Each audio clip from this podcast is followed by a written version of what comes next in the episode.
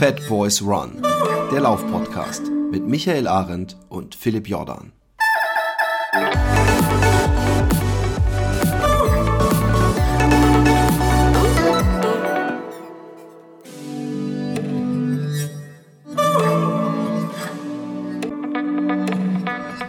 Einen wunderschönen guten Tag, liebste Läuferinnen und Läufer. Oder wie, wie die Stadionsprecher sagen, Menschen.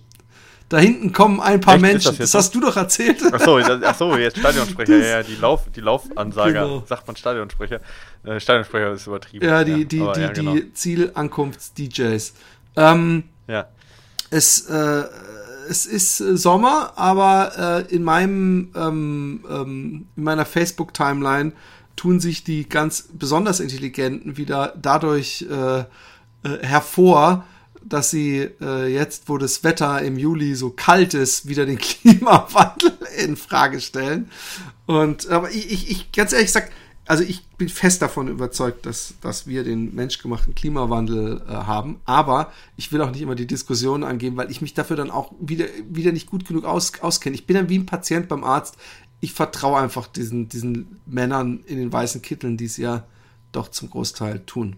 Oder? Du auch? Ja, ich, ja, ich bin ja, ich bin ja auch ein sehr wissenschaftlicher Mensch, gerade auch was den Laufansatz angeht oder Trainingsansatz angeht. Von dem her äh, vertraue ich da auch definitiv der Wissenschaft mehr als irgendwelchen ja, sag ich mal, Boulevardmeinung, dass das, wo man ja sagen muss, das ist ja nicht nur in der Laufwissenschaft so, sondern insgesamt so, du wirst auch unter den Wissenschaftlern immer den einen äh, äh Typen finden, der äh, ähm, eine Studie gemacht hat, die gegenteilige Ergebnisse bringt.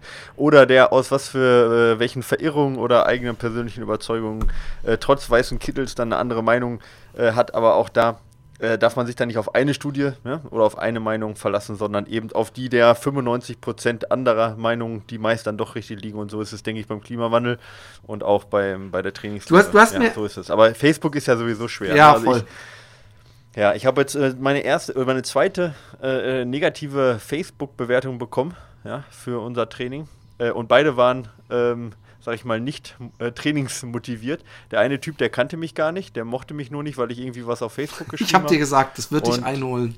Ja, ja, und der zweite jetzt, das war auch so eine Sache, da habe ich was zum Thema äh, äh, ähm, hier ähm, äh, Flüchtlingsrettung ähm, im Mittelmeer gesagt und äh, habe halt gesagt, dass man das, äh, dass man Italiener äh, durchaus nachvollziehen, also dass ich das nachvollziehen kann und dass man die auch verstehen muss. Ne? So ein, nur so mehr, mehr habe ich nicht geschrieben, ja. Ähm, und da, dafür gab es dann die zweite negative Bewertung für mein Training. Das ist, damit muss ich leben, aber so, das ist halt bei Facebook sollte man sich nicht politisch äußern. Genau. Egal, egal wie, wie ja, ich krieg's ja auch nicht man versucht also ich sich bin dann natürlich, ja. ich bin dann eher auf der Raketenseite unterwegs, aber ähm, Nein, ich ja auch. Also ich bin ja auch für eine Aber ich finde, ich finde äh, übrigens auch, ich glaube, den Ansatz, aber, den du wahrscheinlich, das, deswegen ist es gut, dass du es vielleicht nochmal richtig stellst, ist, dass es natürlich ja. so ist, dass es, dass zumindest es einen Aspekt gibt, den ich auch sehe, dass wir leicht reden haben, weil bei uns kommen die Flüchtlinge nicht an und dass man, wenn dann, auch irgendwie gucken muss, dass man die äh, verteilt und ich sage, ja, ihr habt die Küste, ihr müsst die nehmen und wir wollen das. Aber ähm, äh, äh, ja, ist, ist ein super schwieriges ja. Thema, aber es ist halt einfach auch viel größer als ein Boot mit 30 Flüchtlingen, das in dem Moment richtig äh, moralisch korrekt und natürlich auch rechtlich korrekt gehandelt wurde, ist ja, steht völlig außer Frage. Aber man wird mit einem Boot und mit einer Kapitänin wird man dieses große Problem von 500.000 Flüchtlingen allein in Libyen äh, nicht, nicht lösen und auch erst recht nicht das Problem von äh, Millionen von Flüchtlingen, die es in den nächsten Jahren geben wird. Ähm, und äh, das, ich meine, das ist auch wieder so eine, so eine Weisheit, das global, aber zumindest mal europäisch anzugehen, wäre ja, wär ja vernünftig und Italien da alleine zu lassen oder auch Lampedusa oder Malta da alleine zu lassen, mhm. im Speziellen ähm, wie gesagt, ich kann die Leute da vor Ort auch verstehen. Ich kann den italienischen Innenminister jetzt weniger verstehen, weil ich den Typen nicht mag, aber das ist eine andere Geschichte. Ich glaube, das geht hier nicht anders. Aber wir sind genau. Ich wollte gerade sagen, willkommen beim Politik-Talk. Ein Laufpodcast. Und, und äh, ich ja. segway gleich mal in die sagen, Runde äh, zum Thema Wissenschaftler. Ich, ich lese gerade äh, ein Buch, ähm, nicht nennen, sondern ein Buch. Und ich, mich würde so interessieren, was du zu diesem Buch sagst. Aber ich weiß, dass deine Zeit sehr beschnitten ist und wahrscheinlich du, wenn du einmal den Buchrücken überfliegst, denkst, oh Mann, so ein Schwachsinn. Aber ich finde es doch sehr interessant, weil gerade wenn man auf dieses Thema äh, Wissenschaftler und äh, es gibt immer einen und so. Und zwar habe ich ein Buch gelesen von Timothy Ferris, das heißt der Vier-Stunden-Körper. Ja. Und, und okay. das Buch ist in vieler Hinsicht, finde ich selber sehr fishy. Ähm, weil es, es so viele, es ist praktisch das, das, die, das, das Komplettwerk des Besserwerdens. Also er, er hat da drin so viele, äh, macht er so viele Versprechungen, wo man erstmal denkt, das kann nicht sein. Aber er hat auch, er hat auch zum Beispiel von fünf zu 50 Kilometern in zwölf Wochen. Und, und solche, okay. solche Kapitel hat er. Aber was mich interessiert hat daran, war die, den, der, der Ernährungsansatz, ähm, weil dieses Fasten und dann zwischendurch super gesund, aber dann doch wieder ausrutschen und so, das ist nichts für mich. Aber er hat eine ähm, Ernährungsform. Die, die Amerikaner sagen Diet, aber wenn ich sage, ich mache jetzt eine Diät, dann klingt es nach Brigitte-Diät, sondern ich meine, deswegen genau, sage ich ja. jetzt Ernährungsform oder wie auch immer. Und zwar ist es, dass man ähm, seine Kohlenhydrate äh, über äh, Hülsenfrüchte reinbekommt und mhm. ähm, eigentlich sonst nichts Weißes isst. Äh, also man isst keine Nudeln, kein Brot, kein sonstiges Getreide. Auch sehr umstritten, jetzt werden gleich die ersten in die Luft gehen, kein Obst, also auch kein Fruchtzucker und ja. ähm, alles über Gemüse, Hülsenfrüchte und man muss, und jetzt werden die Veganer aufschreien, sehr viel Eier essen. Also ich muss dann pro Mahlzeit immer so zwei, drei Eier dazu kippen mir. Und ähm, was dann äh, äh ist, dass man einen Tag in der Woche einen Cheat Day macht. Und es geht gar nicht darum, aber das kommt mir natürlich sehr gelegen, dass man äh, dann endlich mal über alle Stränge schlagen kann, sondern eben diese, diese Logik äh, nach dem Motto, wenn man die ganze Zeit sich sehr äh, auf eine Art und Weise ernährt, dann stellt sich der Körper eventuell drauf ein und äh, äh, setzt die Nahrung besser um und äh, dadurch hat man dann keinen äh, Fettverlustvorteil irgendwann mehr, weil es stagniert. Und wenn man eben einmal in der Woche sich so richtig voll frisst, und dann darf man übrigens auch Pasta und all den Scheiß essen, äh, dann ähm, hält man die Ernährung auf. Und er hat, der, der Typ, dieser Timothy Ferris, ist ein ziemlicher Nerd und er hat schon seit er klein ist eigentlich sein, sein ganzes Leben alle möglichen Daten über sich festgehalten. Er hat sich irgendwelche Sachen implantiert und, und ich finde es immer sehr gefährlich, weil es natürlich eine Person, aber er guckt auch viel nach Statistiken. Er warnt auch gleich am Anfang, äh, wie oft in, in Statistiken und in, in Artikeln Kausalität und ähm, Korrelationen äh, äh, ungünstig vermischt werden. Also sagen, wir mal, mhm. alle Brillenträger sind intelligent und alle Kinderschänder haben schwarze Lederschuhe, weißt du so. Deswegen, wenn du schwarze Lederschuhe hast, mein Freund, darfst du nicht mit meinen Kindern alleine sein. Und und ähm, ja. äh, und, und er macht, er hat, viele interessante Ansätze und es, es gibt auch Sachen, die ich, die ich wirklich unangenehm finde, aber die, an die ich mich inzwischen gewöhnt habe. Er findet zum Beispiel total wichtig, dass man innerhalb von 30 Minuten nach dem Aufstehen äh, sofort die erste Mahlzeit zu sich nimmt und das dann eben auch wieder so Bohnen und Gemüse und Eier und und das das das wirkt sehr mächtig und ich habe gedacht letztens so ah ja, jetzt esse ich dann, wie, wie ich es muss. Und dann musste noch ein Liter Wasser trinken, auch innerhalb dieser ersten Stunde. Und dann bin ich laufen gegangen und ich musste nach zweieinhalb Kilometern echt aufgeben, weil ich so einen Spannbauch hatte. Also da muss ich, da muss ich dann, das zum Beispiel muss ich anpassen für mich, dass ich laufen gehe und danach einfach dann mein, mein Essen mache und dann halt länger als eine halbe Stunde laufen gehe, mein Gott. Und ähm, es sind viele interessante Ansätze drin, auch äh, äh, zum Thema äh, Fitness. Und, und er hat da noch so ein Ding, also er schreibt es auch so ein bisschen für die Silicon Valley Nerds, dass man ja. nur dreimal in der Woche irgendwie eigentlich nur zehn Minuten effektiv trainieren muss und man dann viel mehr Profit hat, als wenn man jeden Tag ineffektiv ins Fitnessstudio geht. Deswegen würde mich dein, dein, deine Sicht dieses Buches, also wirklich, wenn du das durchliest, ja. sehr interessieren. Ich habe mir, ich bin jetzt, äh, ich schäme mich beinahe es zu sagen, aber ich bin unter die Swinger gegangen. Und zwar unter die Kettlebell Swinger. Ah, okay, oh. du, der Blick schon, oh mein Gott, Philipp, was? Ja, ich, ich, das, war, das war ein kurzer Anfall von Ekel. Ich habe versucht äh, zu unterdrücken, man hat gesehen, oder? Ja, die Swinger sind ein ganz besonders sympathischer Schlagmenschen, ja. finde ich.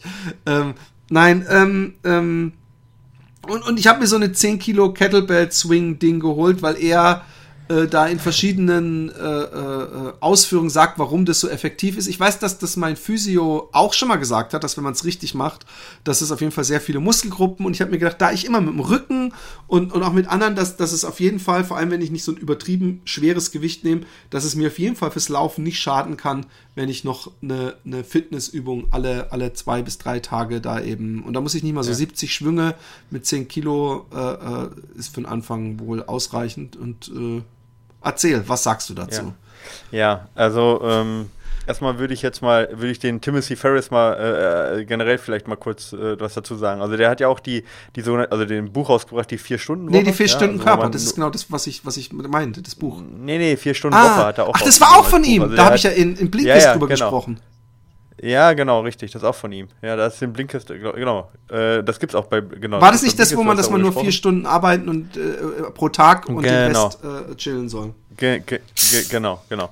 Äh, und und das, äh, das äh, stößt alles im Prinzip in die gleiche, oder schlägt in die gleiche Kerbe, ja? Stößt ins gleiche Horn, ja? wie, bläst bläst auch, was, was auf denselben Zaunfall. Und ja, wer auch, anderen eine Grube ja. gräbt, so schallt es heraus. Genau, ist jetzt ein Schwein.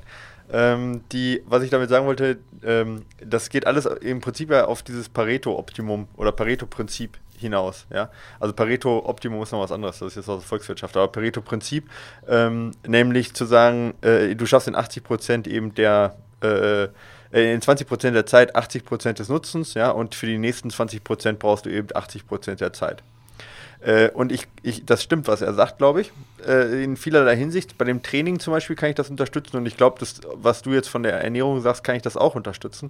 Ähm, wenn man sich als Silicon Valley äh, Nerd äh, optimieren möchte, glaube ich, dann trifft das ganz gut zu.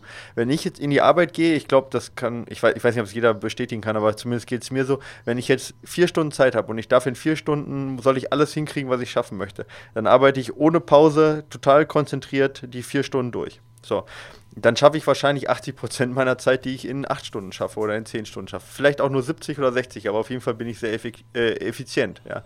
Äh, effektiv vielleicht nicht, aber effizient.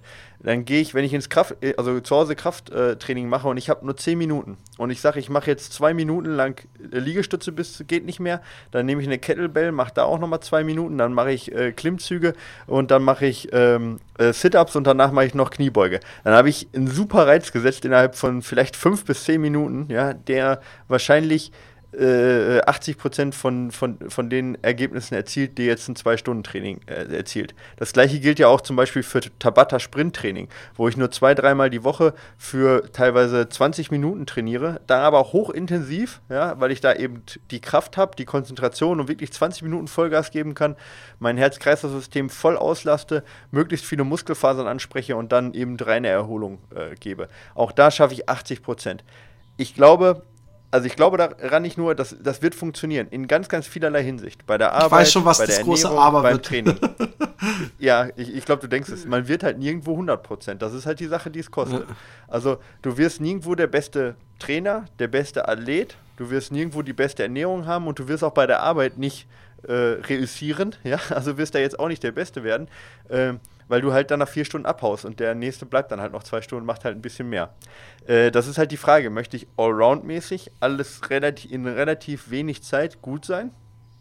Nicht der Beste, aber in, viel, in weniger Zeit viel hinkriegen, viele unterschiedliche Sachen und möglichst viel eben von diesen hohen Grenznutzen, den ich am Anfang ja noch habe. Ja, also Grenznutzen heißt ja eine sozusagen eine Aufwandseinheit mehr. Wie viel Nutzen bringt das? Am Anfang bringt eine Aufwandseinheit noch sehr viel Nutzen und mit jeder weiteren Aufwandseinheit wird der Nutzen geringer. Das ist ja, ist ja der abnehmende Grenznutzen, den es auch eigentlich fast in jeder, jeder Sache gibt, eben beim Training oder auch in der Wirtschaft. Warte, also höre ich dann auf, wenn der Grenznutzen abnimmt. Das bedeutet, ich trainiere nur dreimal die Woche, ich arbeite nur vier Stunden, ich äh, ernähre mich halt so, wie du es jetzt gerade beschrieben hast funktioniert alles, aber bis 80% hervorragend effizient. Aber ich werde nie der beste Klavierspieler, der ich sein könnte. Ich werde nie der beste Maler, der ich sein könnte, der beste Läufer. Ich werde nie eine Traumfigur vielleicht haben und ich werde auch nicht bei der Arbeit derjenige sein, der jetzt, sag ich mal, da äh, ähm, ja, äh, die besten Ergebnisse erzielt. Was auch immer das Ziel Aber ist. Ja, das ja ernährungsmäßig glaubt er eben, dass das, also gerade Traumfigur, das Optimum ist wenn man es eben so durchzieht. Allerdings muss ich sagen, es ist halt hart, Weil ganzen, also erstmal ist es sehr hart für die Mitmenschen, wenn du den ganzen ja. Tag Hülsenfrüchte isst oder viel Hülsenfrüchte isst. Ich muss aber sagen, dass ich. Na, aber es ist ja trotzdem, es ist ja trotzdem, also ich, ich glaube, dass diese Ernährung, die er jetzt da sagt, also es war jetzt erstmal generell zum Timothy äh, mhm. ich, die Ernährung, die er jetzt da, da, da vorgibt, die ist, die ist, ich würde sagen, damit, also wenn ich das so machen würde, ich würde definitiv mal 5 Kilo abnehmen, ohne Mist. Ja. ja. Ähm, aber das ist auch ein bisschen Risiko der Mangelernährung immer sowieso dabei. Aber was, wo, wo, wo wäre denn der Mangel? Naja, also, Grund, also zum Beispiel jetzt, was Vitamine, Vitamin C angeht, ist natürlich ganz ohne Obst zum Beispiel nicht gerade ganz ah, einfach. Ja, ich sage nicht, Paprika dass das zwangsweise ein Mangel ist. hat ja mehr Vitamin genau, C. Genau, wollte ich Exakt, ja. Oder auch, sagen wir generell, auch wenn ihr Obst, äh, sagen wir, äh, Quatsch, Gemüse gibt es ja verschiedene äh, Gemüsearten, die sehr viel Vitamin C haben, ja. Also da, das muss kein Mangel sein. Ich sage nur, die Gefahr von einer einseitigen Ernährung oder wenn man Sachen ausschließt, die ist immer da. Die ist auch beim, selbst beim Vegetarier ja, ja, klar. da. Ja. Aber also, er, deswegen nur, hat er erstens den Cheat Day, da darf man Obst essen, was er auch genau, als Argument hat ist, für ja. dieses Obst weglassen, das ist ja, und gerade für uns, er ist ja Amerikaner, für uns Europäer, ja dass so ein Ire zum Beispiel, der hatte im Sommer seine Äpfel gehabt, so vom, vom historischen her.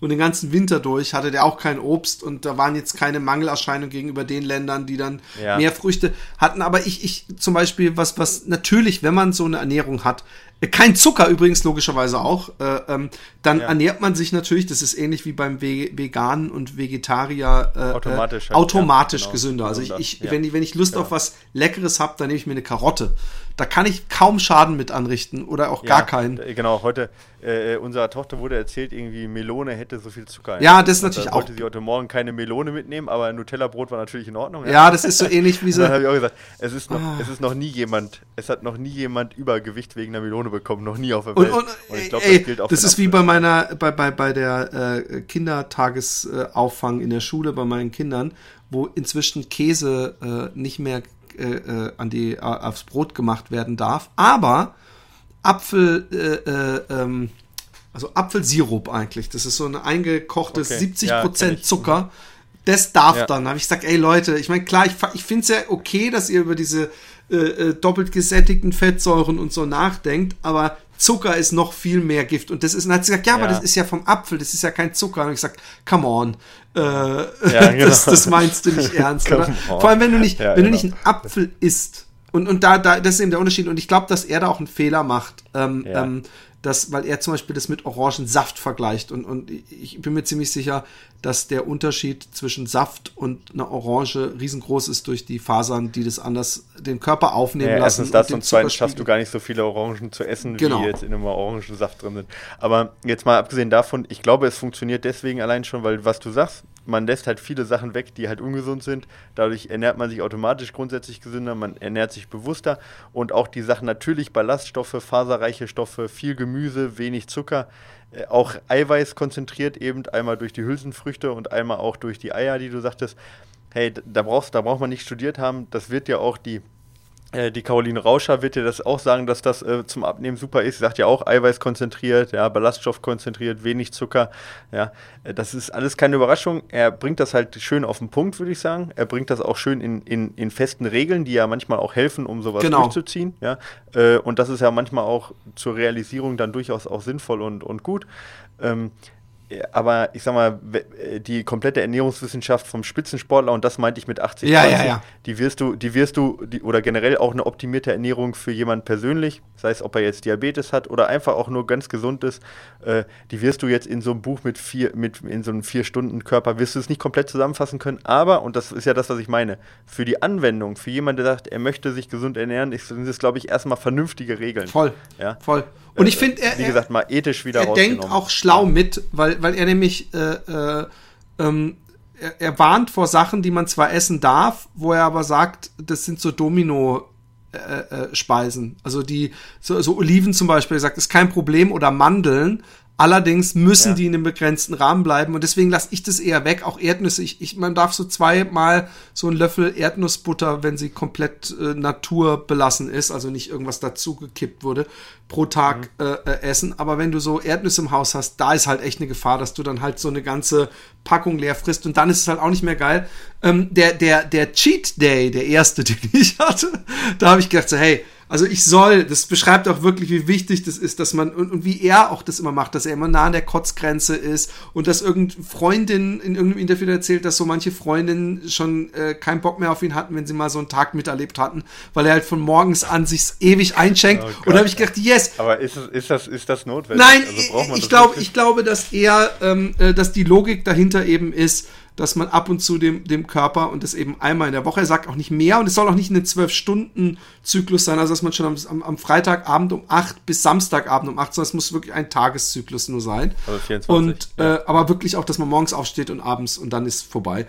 Und, und ich habe ja. gedacht, hey, kein Problem, äh, wenn mir das hilft. Und er meinte nämlich, dass Leute, die nämlich versuchen, auf lange Sicht, und er hat inzwischen, er sammelt Daten wie ein Bescheuerter, ähm, äh, dass es dann so Leute gibt, die so ein bisschen enthusiastisch vom Abnehmen sind, sagen, nee, aber ich versaus mir doch jetzt nicht wieder an meinem Samstag oder an meinem Sonntag. Ja, und, und dann geht's halt zwei Wochen gut. Genau, und dann, genau dann stagnieren sie ja. irgendwann äh, mit, ja. mit ihrem Abnehmen und er hat gesagt, sobald die wieder angefangen haben, ihren Cheat Day zu haben, da ist dann kurz wieder ein Gewichtssprung nach oben natürlich nach dem Cheat Day, aber wenn du immer vor dem Cheat Day den Tag misst, äh, macht der Cheat Day wohl was Gutes. Also ich habe mir so Cremeschnitten zum Frühstück geholt, habe mittags einen ja. Burger und Pommes gegessen und wir wollten abends, wollte ich mit Alexi essen gehen und als der Babysitter kam und ich dann so draußen noch gewartet habe auf dem Fahrrad, ist mir auf einmal kotze schlecht gewesen. Und dabei habe ich gar nicht so extrem viel gegessen. Ah. Und mir war es so schlecht. Wahrscheinlich ist mein Körper in einer, anderthalb Wochen hat er die Kohlenhydrate und Zucker so verlernt, dass mir so kacke schlecht war, dass ich mit Alexi, die sich, ja, oh, wir haben Babysitter, wir können schön ausgehen zusammen, bin ich durch die Stadt gelaufen und ich so, ey, du kannst irgendwas zu essen holen.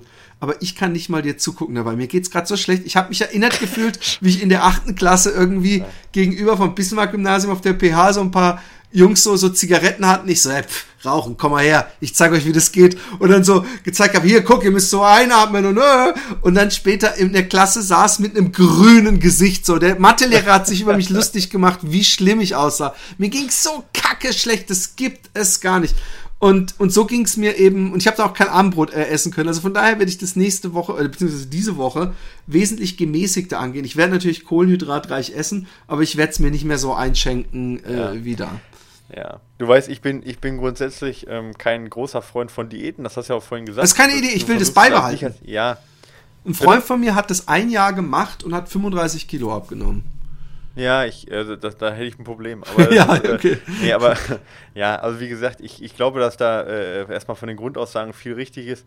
Ähm, äh, ich, ich, ich, bin jetzt kein Freund davon, sich bis zum, also im Cheat, also ich finde Cheat Day ist generell. Ja, ich fand es auch immer sehr, sehr seltsam. Schon behindert und dann halt auch so, äh, dass man sagt, ja komm, ich gönn mir heute mal was, okay, aber dass man sagt, boah, ich muss mir, ich kann mir, ich fress heute bis zur Kotzgrenze, das ist halt auch jetzt, weiß ich nicht, irgendwie nicht das mein Verständnis von der Gesundheit. Nee, ist es auch, ist auch Blödsinn. Äh, aber ich verstehe, ich verstehe, was man lernt durchs Hinfallen. Sagt, Deswegen, ich werde mir ja. dann was gönnen und ich werde auch lecker frühstücken, weil dann ist dann halt einmal die Woche die, einmal der Tag in der Woche, wo ich dann noch mal ein Nutella-Brötchen frühstück, ja. wo ich lecker was zu Mittag esse und vielleicht abends noch was essen gehe aber ich werde mir nicht mehr so schon zum Frühstück so zwei Sahneschnitten und noch so eine komische Kirschtasche und noch ja, Dings. Ja. ja. aber das finde ich gut, wenn man dann sagt, hey, komm, äh, heute jetzt nicht, ja, heute muss ich mich vernünftig ernähren, aber am Freitag darf ich halt, äh, ich glaube, das erleichtert voll, die ganze voll. Sache und das unterstütze ich halt von dem auch vom Laufen her, sage ich auch lieber vier Stunden, äh, vier, viermal in der Woche laufen, ja, oder wie auch wie viel auch immer, aber Kontinuität in die Sache reinbringen als zu versuchen, halt äh, äh, drei Wochen lang Vollgas zu geben und dann ist wieder vorbei, entweder durch Verletzung oder kein Bock. Also von dem her,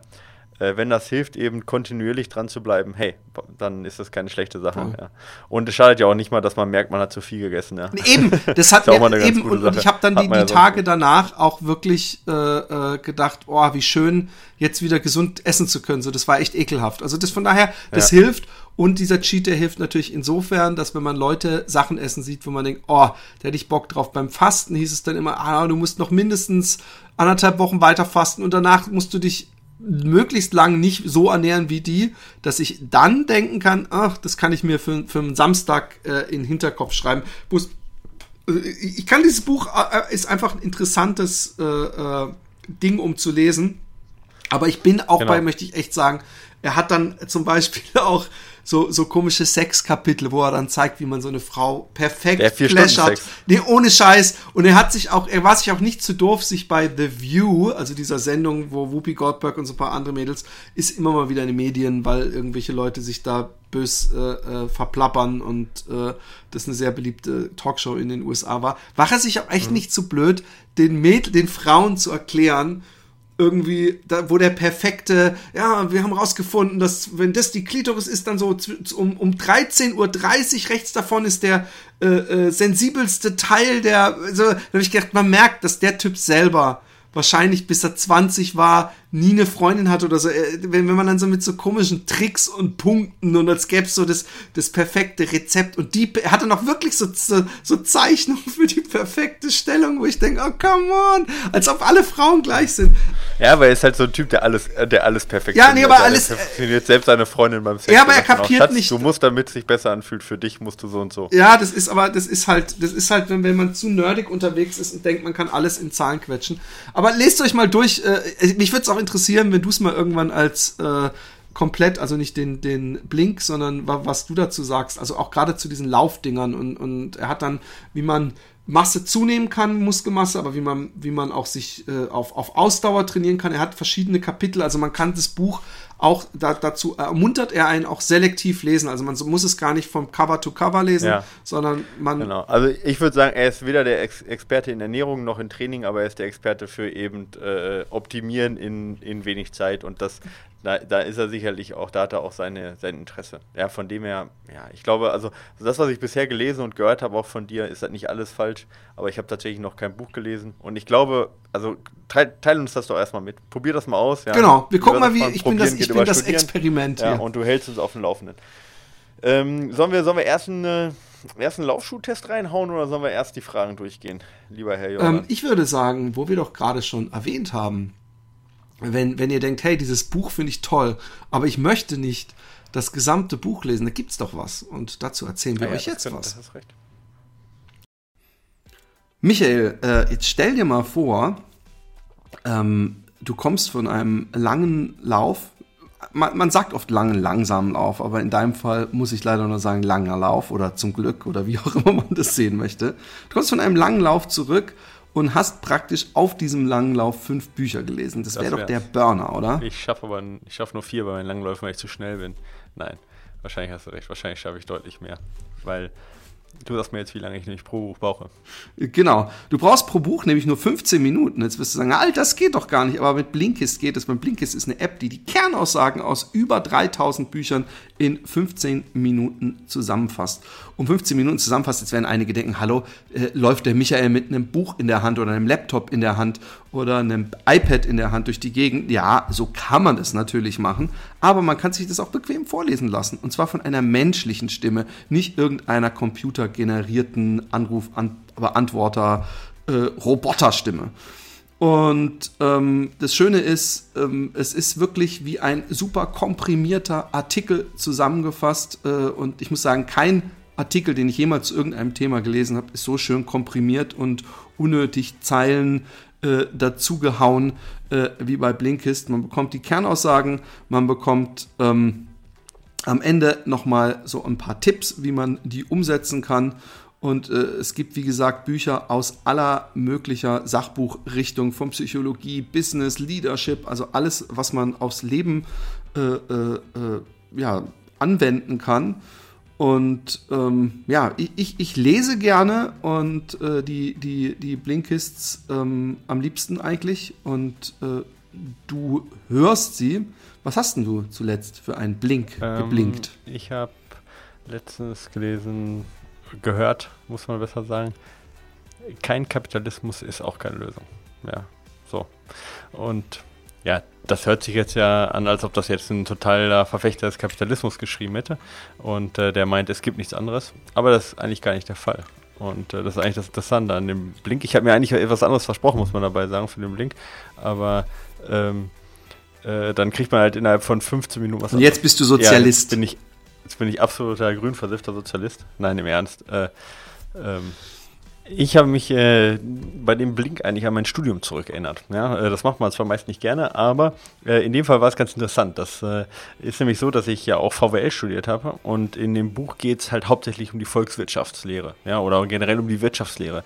Und es wird äh, kritisiert, dass die eigentlich heutzutage nur noch auf Zahlen basiert wird und eigentlich nur auf, auf wertrationale Entscheidung irgendwie abzielt ja, oder allen unterstellt, sie würden nur wertrational handeln und gar nicht mehr ganz äh, oder in keinster Weise mehr auf die Psychologie des Menschen. Und da wird bemängelt, dass zum Beispiel auch Keynes, Smith ja, oder auch Marx, wer auch immer, äh, ähm, ja, äh, als großer äh, Wirtschafts- äh, Theoretiker genannt wird, äh, dass der ja schon auch äh, sehr stark sich um die Psyche des Menschen äh, bemüht hat und sich auch darum gekümmert hat und dass es heutzutage eigentlich vergessen ist. Und ähm, das fand ich ganz interessant. Da werden die Theorien, die großen Theorien, die großen Wirtschaftstheorien auch nochmal besprochen und das Ganze eigentlich auch recht unbewertend.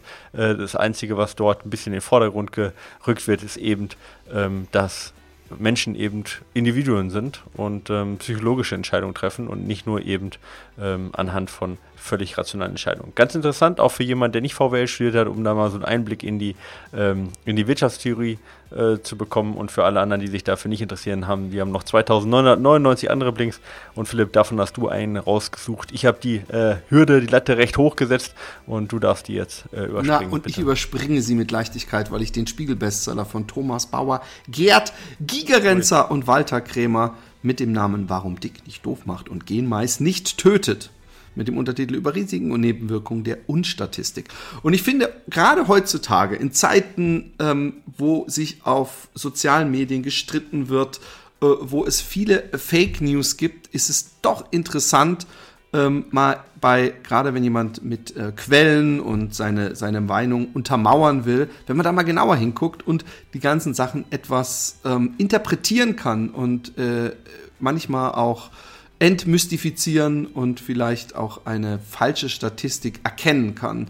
Und das äh, ist unglaublich unterhaltsam, weil man merkt eben, wie äh, einfach man auf äh, zwar faktisch richtige Aussagen, die aber eben falsch präsentiert werden, hereinfallen kann, wenn zum Beispiel gesagt wird, äh, die, die ähm, tödlichen Haiattacken sind um 100% gestiegen, könnte man denken, oh mein Gott, ich lasse mein Kind nicht mehr ins Wasser aber in Wirklichkeit sind einfach nur aus sechs zwölf geworden und bei mehreren Milliarden Menschen auf der Erde ist es natürlich völlig vernachlässigbar. Äh, es wird auch aufgezeigt, dass der Vatikan der gefährlichste Ort der Erde ist, äh, was man aber daran äh, hochgerechnet hat, an den Einwohnern und ja. an den Anzeigen aber äh, ob diese Anzeigen auch äh, auf, auf wirklichen äh, Missetaten beruhten oder einfach nur jemand, jemand anderen angeschwärzt hat, wird nicht gesagt. Und es wird bei dieser Statistik völlig vergessen, dass der Vatikan irgendwie 1,8 Millionen äh, Besucher im Jahr hat und die diese 450 Bewohner oder 4000, ich weiß es nicht, ist eine winzige Zahl, dadurch die, die Statistik natürlich komplett verzerrt und weil man so eine Kriminalitätsstatistik immer auf die Einwohner äh, umrechnet. Und es gibt so viele Beispiele, ähm, Rechenbeispiele, äh, wie die Kriminalität in Chicago praktisch um 150 Prozent gestiegen ist. Äh, dabei äh, äh, wurden verschiedene, äh, verschiedene Kriminalfälle einfach zusammengerechnet. Also wenn der Taschendiebstahl um 5% steigt und die Mordrate um 10, dann heißt das nicht, dass die Kriminalität um 15 Prozent gestiegen ist, weil wenn wir nicht vorher wissen, wie viel Taschendiebe im Verhältnis zu wie viel Mordfällen stehen. Und solche Sachen sind hochinteressant, weil man selber sehr leicht auch auf Werbeversprechen reinfällt. Also zum Beispiel gab es ein Beispiel in dem Buch, ähm, dass äh, neun von zehn äh, äh, äh Testpersonen waren mit der Zahnpasta zufrieden. Was nicht mal eine Lüge ist, wenn man aber weiß, dass die Testpersonen schon bereits bestehende Kunden waren, ist es ja nicht verwunderlich, weil sie sind ja nicht umsonst Kunden, sondern weil sie natürlich dieser äh, äh, Zahnpasta vertrauen. Äh, du merkst schon, es ist ein, ein hochinteressantes Buch und deswegen nicht weniger unterhaltsam. Und wenn ihr jetzt denkt, hey, ich möchte auch so gut unterhalten werden, auch in so komprimierter Form, mal nebenbei bei meinem vielleicht sogar kurzen Lauf, drei oder vier Bücher, äh, als Audioversion verschlingen oder auf der morgendlichen Zugfahrt äh, nebenbei ein, ein Buch äh, lesen und danach doppelt so schlau auf der Arbeit wirken können, dann könnt ihr das auch, äh, weil Blinkist, äh, diese App, ähm, äh, hat mit uns zusammen eine super special exklusive Aktion für euch äh, vorbereitet. Und ihr erhaltet äh, auf blinkist.de slash fatboysrun 25% Rabatt auf das Jahresabo Blinkist Premium. Es gibt ein Probeabo, mit dem ihr kostenlos alles testen und euch in Ruhe anschauen könnt. B-L-I-N-K-I-S-T heißt das Ganze und auf blinkist.de slash fatboysrun könnt ihr jetzt zuschlagen. So, liebe Kinder, ich würde sagen, ähm, um ein bisschen die Tradition zu wahren, bevor wir eure äh, emsig äh, von Brieftauben uns eingeflatterten äh, lieben und bösen und kritischen und fragenden Worte verlesen, widmen wir uns dem Meta Ride, dem momentan zumindest preislichen Porsche unter den Laufschuhen von Essex. Mhm. Ähm, ich habe das letzte Mal schon angesprochen, äh, äh, dass der, dass ich den eine halbe Nummer zu klein habe und auch wirklich so zu klein, dass ich äh, nicht wirklich bequem drin sitze. Von daher ist meine Meinung natürlich nicht wirklich gültig und ich habe auch nur einen Lauf gemacht von, glaube ich, 10 Kilometern, um mir einen Eindruck zu verschaffen. Und ähm, ich, ich habe viel mit Leuten auch darüber geredet, gerade aus meinem Laufladen. Äh, äh, da sind die Meinungen total unterschiedlich auch. Also es ist ein bisschen so ein Spalterschuh. Manche. Also, also von komplett super bis komplett kacke, oder? Ja, dass manche nichts damit anfangen können und andere finden ihn total toll. Ähm, ich ich ja. kann mich weder in der einen noch in der anderen Meinung finden. Ich fand, ähm, es ist sehr gewöhnungsbedürftig, wie man da drin steht. Es ist ein, ein äh, Federungsprinzip. Ich musste, was war denn das nochmal für eine Firma? Von denen hatte ich auch mal welche hier im Cast getestet.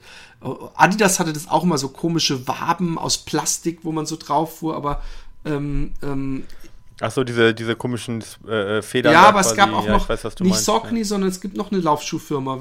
Was ist denn das noch? Noch eine recht große eigentlich. Ähm, weiß ich nicht. Brooks. Nee, äh, äh, on Mitsuno. Mitsuno.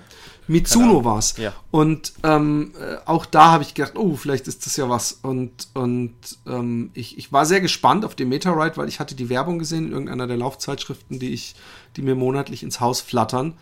Und ähm, war dann auch recht happy, dass wir den geschickt bekamen. Und ja, es ist natürlich wie, wie immer, wenn man in so einen neuen, besonderen Laufschuh äh, äh steigt, dann ja, fühlt sich das erstmal interessant an.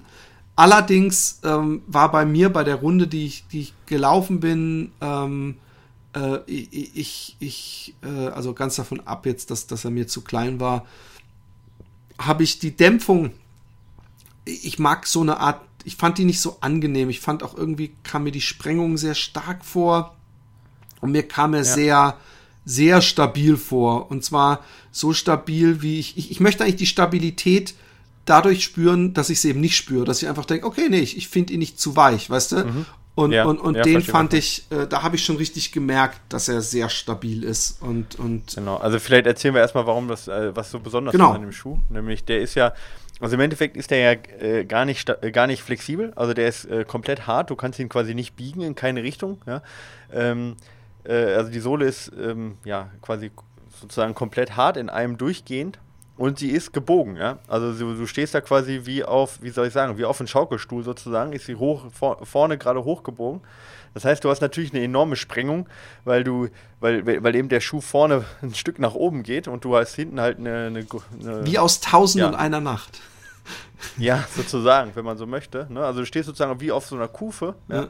Ähm, und die Idee dahinter ist halt, dass wenn du hinten eben äh, oder auf Mittelfuß oder auf, äh, auf der Ferse aufkommst, dass du dann automatisch sozusagen, wie im Englischen sagen, äh, äh, dieses Propel, ja, nach vorne, nach vorne, wie sagt man? Ähm, Lanciert ja, wirst. Vorne, ja, lanciert wirst. Ja, ich weiß auch nicht, wie man das ausdrücken möchte. Also quasi, dass, dass diese Abrollbewegung nach vorne quasi, dass der Schuh die nicht nur unterstützt, sondern eben auch forciert. Das ist die Idee dahinter. Und dadurch hast du halt eben einmal das Gefühl, dass er dich halt sehr stark führt, natürlich, was ja auch gewollt ist. Mhm. Das ist wahrscheinlich das, was du auch meinst.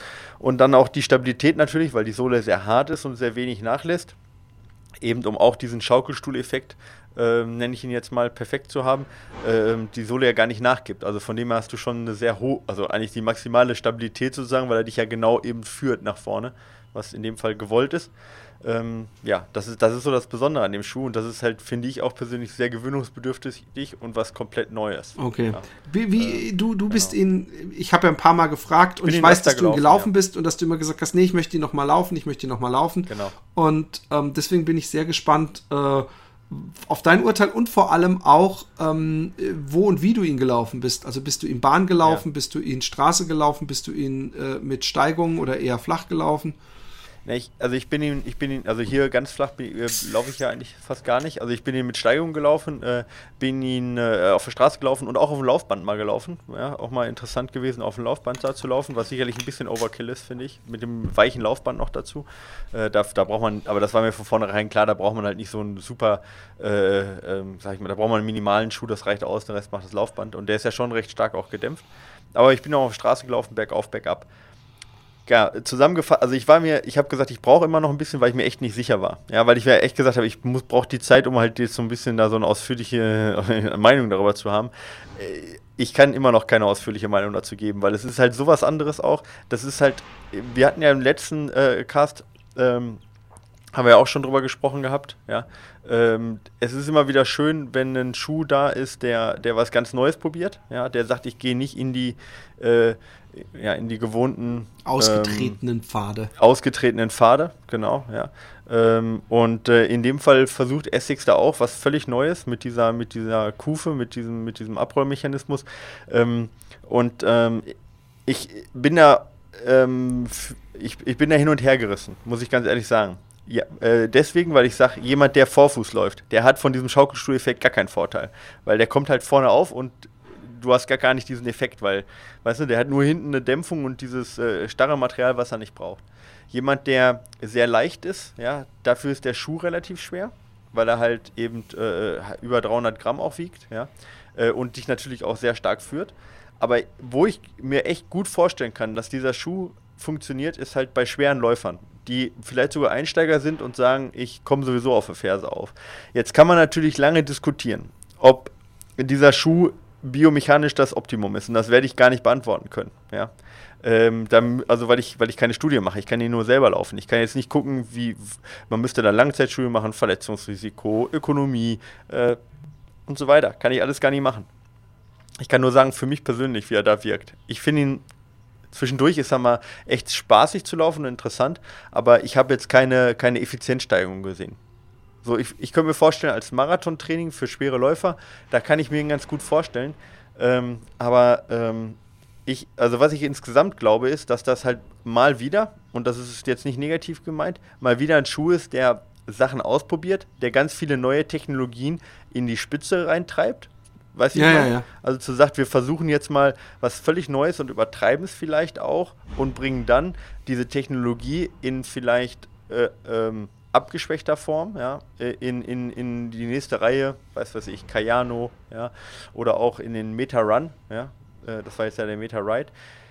Äh, und das äh, erklärt auch dann wieder den Preis von 250 Euro, der natürlich extrem, äh, extrem hoch ist, das muss man einfach sagen. Ja. 250 Euro ist kein günstiger, kein, kein günstiger Schuh. Ja. Ähm, und ist auch, ist auch finde ich persönlich zu teuer, um jetzt zu sagen, ach, ich probiere den jetzt mal so aus, einfach nur. Ja. ja. Äh, und habe dann mal meinen Drittschuh, mit dem ich mal einmal im Monat laufe. Dafür ist es zu teuer. Ja. Ähm, das Problem an der ganzen Sache ist eigentlich das, was du sagst, und das sieht man eigentlich auch bei den ganzen Bewertungen im Internet. Du hast halt sehr viele 5-Sterne-Bewertungen und du hast halt, ja, ich möchte nicht sagen sehr viele, aber viele äh, 1- bis 2-Punkte-Bewertungen, äh, die halt äh, da gehen die Meinungen halt echt auseinander. Und ich glaube, ich, ich kann mir das nur so vorstellen, auch, dass diejenigen, für die der Schuh gemacht ist, also schwere Läufer, die lange Distanz laufen, die eine, die ein bisschen, also die Dynamik von dem Schuh her wünschen, die keine eigene, zu viel eigene Dynamik mitbringen, die auf der Ferse aufkommen, lange Läufe machen, dass die den Schuh definitiv mit, also sehr gut bewerten leichte, dynamische Läufer, die eher auf Mittelfuß, Vorfuß unterwegs sind, die einen schnellen Schuh wollen, der wenig wiegt auch, ja, die werden wahrscheinlich den Schuh eher negativ bewerten. So würde ich jetzt das Ganze ja. einschätzen. Und da ich eher zu der zweiten ähm, äh, ähm, Gruppe gehöre, muss ich sagen, für, ich, für mich persönlich ist das jetzt kein Schuh, wo ich sage, boah, keinen anderen mehr. Äh, Im Gegenteil, ich sage halt, okay, hin und wieder mal, den Schuh ist okay. Ähm, aber ich kann, mir, kann mich reinversetzen in jemanden, der schwer ist und da würde ich sagen, da könnte ich mir vorstellen, dass das der richtige Laufschuh ist. Also so, so polarisiert wie der Laufschuh ist, so polarisiert ist auch meine Meinung zu dem Laufschuh. Ja. Und ich bin echt gespannt, wie diese Technologie ja, äh, in Zukunft halt eingebaut wird. Ja. Ich frage mich weil eben, auch darüber ob sie eingebaut wird, ja. weil wir haben so oft, äh, auch wie gesagt bei Mizuno, bei Adidas, so, so Extremversuche, ja, ähm, wo man versucht, das Pferd komplett neu äh, äh, aufzusatteln. Den, das Rad ja, neu wir, zu erfinden, sagen wir, vielleicht ist, wir haben heute äh, die schlechten äh, und und und ähm, der Cast, ob, der spricht ob sie ob sie nicht auch ein bisschen ähm, ähm, jetzt sich angucken, wie der Schuh angenommen wird und merken, okay, und ob vielleicht dieses Konzept wieder auf ewig verschwindet. Und, und ähm, ja, sie, sie ja. werden wahrscheinlich. Ich meine, es gibt was, auch. Ich habe seit einer meiner ersten Schuhe, äh, als ich wieder anfing zu laufen, oder mein erster Lieblingsschuh, bevor ich dann Hoka und alles Mögliche, war ja der, der Nimbus von denen. Und es ist, glaube ich, mhm. so ein, so, das praktisch das in derselben Sparte, sprich schwerere Läufer, sehr gut genau, gedämpft. Ja lange, äh, genau. äh, für lange Läufe auch. Da würde ich mal gerne zum Beispiel wissen, äh, vielleicht müssen wir da mal unsere Essex-Person fragen. Den würde ich gerne mal wieder testen. Ich habe so lange keine Essex-Schuhe mehr getestet. Äh, äh, ja. Und dann halt in der richtigen Größe. Weil, weil ähm, ich frage mich, ob sie da auf, auf der Stelle treten oder da wird sich ja auch wieder was tun äh, an, dem, an der Dämpfung. Aber ich bin gespannt, ob sie dieses ganze Konzept dieser, äh, dieser, äh, dieses Schiffs, dieser Wanne, äh, überhaupt ja. weiterführen oder ob sie nicht denken, ja, scheiße, es ja. ist so. Ich meine, es gibt halt für beide, für beide Richtungen gibt es halt, ähm, gibt's halt Beispiele. Ne? Ich meine, das Boost-Material hat sich inzwischen fast bei jedem Hersteller in ähnlicher Form irgendwo findet sich wieder. Ja? Ähm, von Adidas jetzt. Oder auch wenn man jetzt mal die äh, äh von dem äh, ähm, äh, Vaporfly 4% von dem, von dem Schuh hier von Kipchoge, ja. ne? der jetzt ja auch 250 Euro kostet, wenn man da sich die Dämpfung anschaut und guckt die dann nachher zum Beispiel in dem Pegasus äh, Turbo von Nike, der jetzt nur nur in Anführungsstrichen 180 kostet, ne? also schon noch immer teuer, aber halt, äh, das ist dann eher so die Nimbus-Fraktion jetzt auch vom Preis her. Ja? Da sieht man ja schon, dass das dann in gewisser Weise von der Dämpfung her übernommen wird. Da hast du dann keine Carbon-Einlagesohle, sondern vielleicht Plastik, also so eine, so, eine, so eine Sohle drin. Da hast du vielleicht dann nicht äh, äh, das Ohrmaterial bis aufs Minimum reduziert, aber halt schon auch äh, Teil, Teile, Aspekte übernommen. Ne? Also ich kann mir schon vor, es gibt auch genug Beispiele, wo, wo auch extreme Schuhe, ja, wie eben der Vaporfly oder wie auch das Boost-Material am Anfang, dass das dann auch in die Serienproduktion übernommen wurde. Und ich kann mir das vorstellen, halt auch, dass das beim MetaRide der Fall ist, gerade eben was den Nimbus angeht. Ja, mhm. da könnte ich mir das zum Beispiel vorstellen, dass es vielleicht auch einen Nimbus normal gibt und vielleicht auch einen Mindus, äh, Nimbus MetaRide. Äh, Nimbus, Metaride ja, zum Beispiel. ist das dann so ja, ein neues Ding. Vielleicht ja. dann halt einfach, dass es genau, dass es für diejenigen, die das mögen oder die auf der Ferse laufen, dass es dann eine zweite Version gibt. Äh, das kann ich mir ganz gut vorstellen. Und wenn das dann halt in die größere Produktion reingeht, dass es dann auch ein bisschen vielleicht, ich meine, der Nimbus kostet jetzt ja auch ungefähr 180, ja, oder kostet 180 im, äh, im, im regulären Verkaufswert, dass, man, dass es dann halt auch für den Preis eben diese Technologie gibt.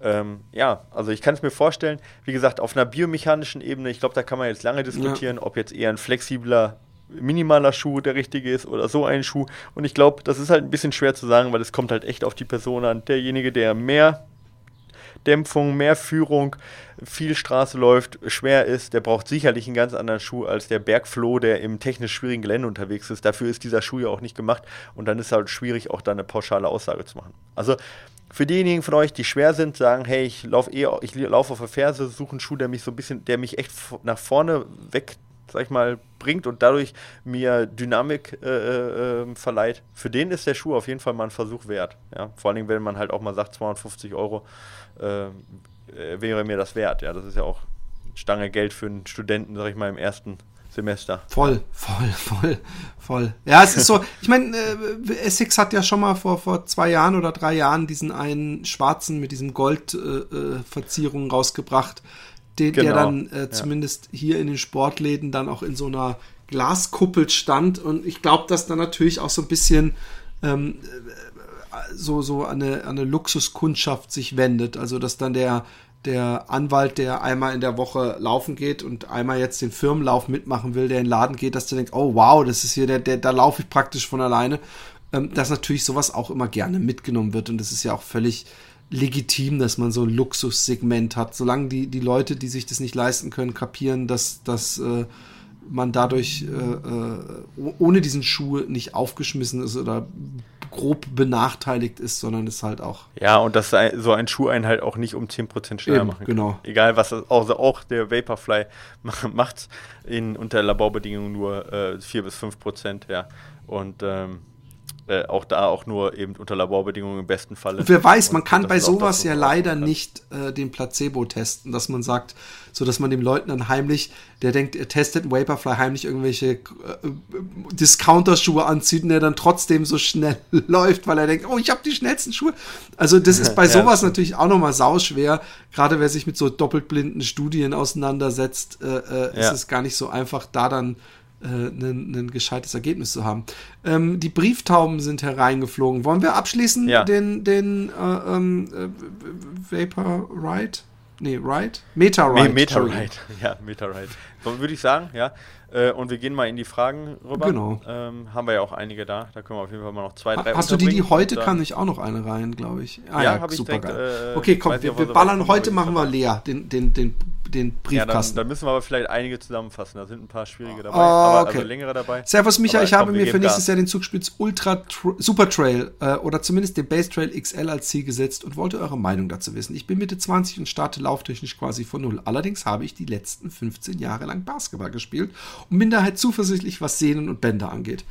Ähm, mein längster Lauf war bisher die letzten vier Wochen, zehn Kilometer lang. Dein Artikel aus der Trail bezüglich Anfänger und Ultra ist mir bekannt, Micha, und ich plane nach dem Projekt auch erstmal wieder, mich auf den kurzen Distanzen zu verbessern. Nachdem ich innerhalb der letzten vier Wochen alle eure Folgen von Läuft bei mir und Fat Boys Run gehört habe, scheiße, der kann ja den ganzen Tag nichts gemacht haben, außer Podcasts zu hören äh, habe ich voller Motivation, äh, äh, bin ich voller Motivation, hoffe, ihr macht äh, noch für eine lange Zeit eine so bravouröse Arbeit mit dem Podcast. Viele Grüße aus Bayern, der Philipp. Was für einen angenehmen Namen er hat.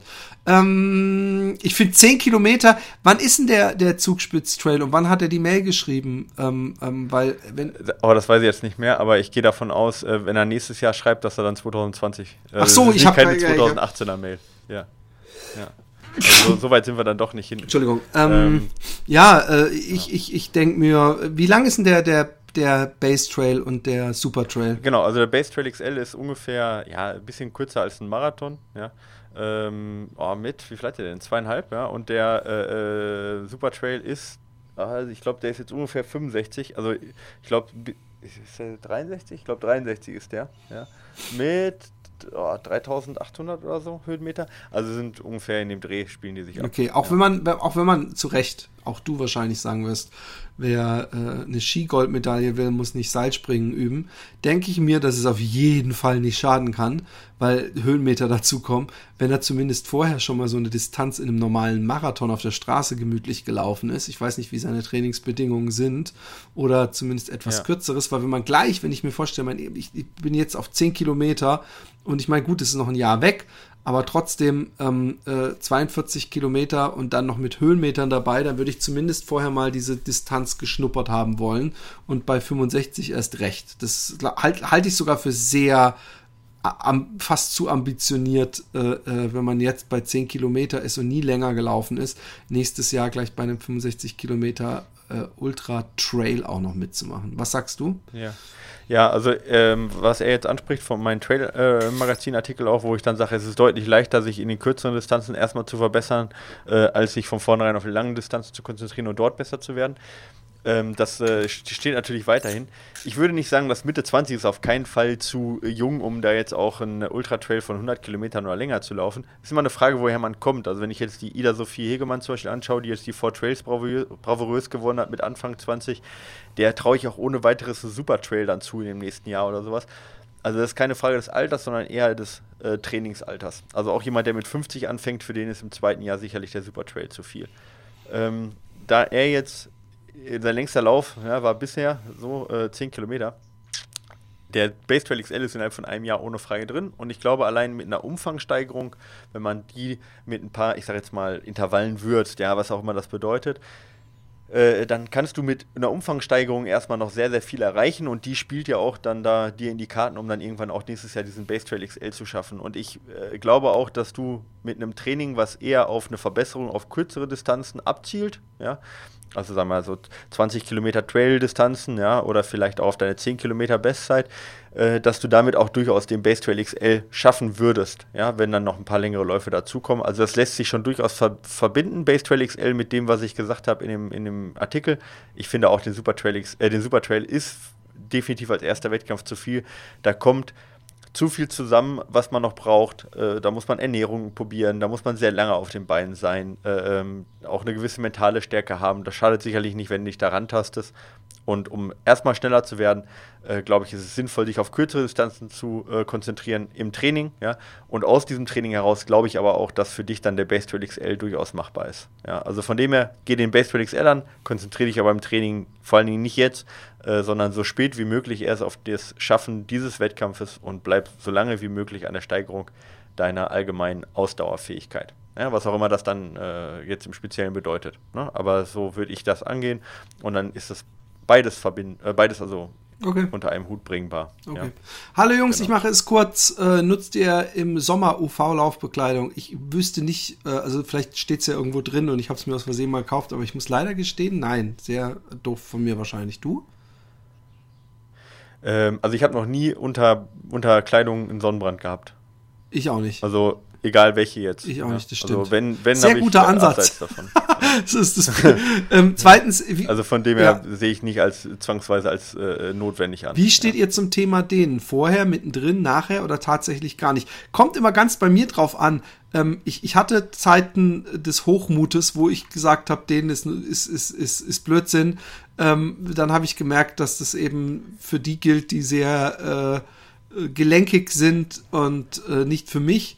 Und seitdem ist es verschieden, wenn ich sowieso so ein bisschen schon äh, ähm, zum Beispiel in der Wade Schmerzen habe, dann kann es sein, dass ich sie vor dem Lauf schon ganz leicht dehne. Ich weiß zum Beispiel, dass ich beim Finama extrem Angst hat, dass ich ähm, wieder mit den Hamstrings irgendwas bekomme, also dann mit dem Rücken. Äh, und mein Physio mir geraten hat, ruhig zwischendurch auch mal, wenn ich eine Pause mache, mal zu dehnen. Also auch das habe ich gemacht und nachher auch, gerade in Zeiten, wo ich mich vorher verletzt habe, nehme ich mir auch abends ja. ausgiebig die Zeit, um gemütlich im Wohnzimmer vor laufendem Fernseher auf dem Teppich mich zu wälzen und zu dehnen.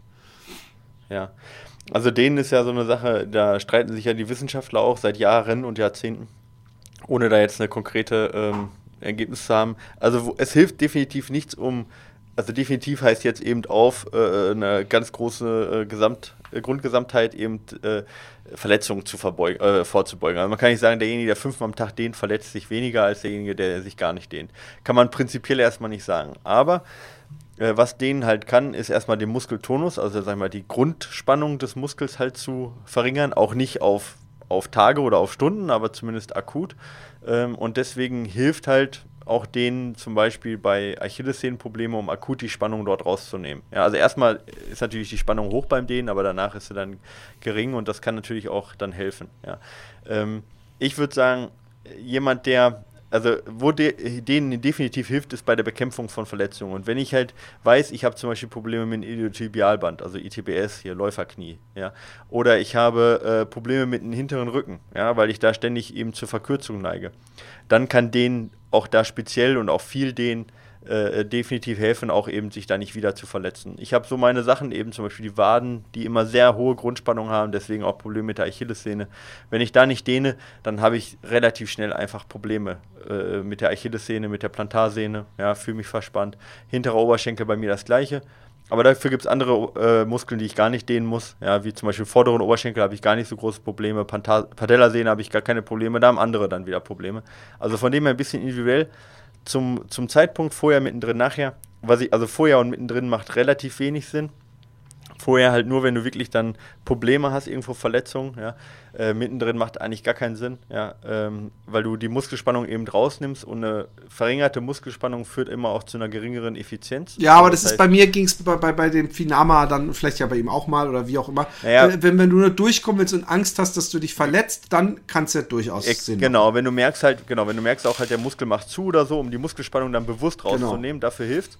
Aber jetzt halt pauschal zu sagen, jedes Mal mittendrin oder jedes Mal vorher, damit du Verletzungen vorbeugst, äh, das ist, ist eher veraltet. Ja, also da eher ein dynamisches Warmmachen, also zum Beispiel äh, Leg Swing, äh, ein paar Sprünge machen, ja, ein bisschen Lauf-ABC, äh, also dynamisches Warmmachen, Durchblutung und auch die Beweglichkeit fördern. Das ja, aber statisches Dehnen macht man eigentlich heutzutage da nicht mehr. Ist eher kontraproduktiv, gerade auch vor Wettkämpfen. Aber wie gesagt, abends oder so oder auch immer mal zwischendurch ist es ganz gut, vor allem auch wenn man lange auf dem Büro sitzt, so, wo sich eh alles verkürzt und so mal aufstehen und dann halt so zu denen oder halt Yoga zu machen oder so, definitiv empfehlens, empfehlenswert, auch wenn da die wissenschaftliche Grundlage halt noch nicht so weit ist. Äh, dass man das auch beweisen kann. Okay. Aber das ist so meine persönliche Einschätzung. So, jetzt Fabian, das war äh, dein Ding. Jetzt, äh, moin Michael, ich habe mal eine Frage zum letzten dicken Jungs-Podcast Rennsteiglauf. Du erwähnst, oh dass Gott. du dir einen Wolf gelaufen hast. Meine Frage, bist du mit dem neuen Gore Model R72 in 1 Shorts gelaufen? da mir ähnliches im Training passiert ist. Habt ihr keine Vaseline zu Hause, Jungs? Äh, bei alten Modellen von Goa ist es sehr spezifisch, also irgendwelche komische ja. 2019 äh, Gruß aus Bochum genau. Werner. Bist du oder bist du nicht?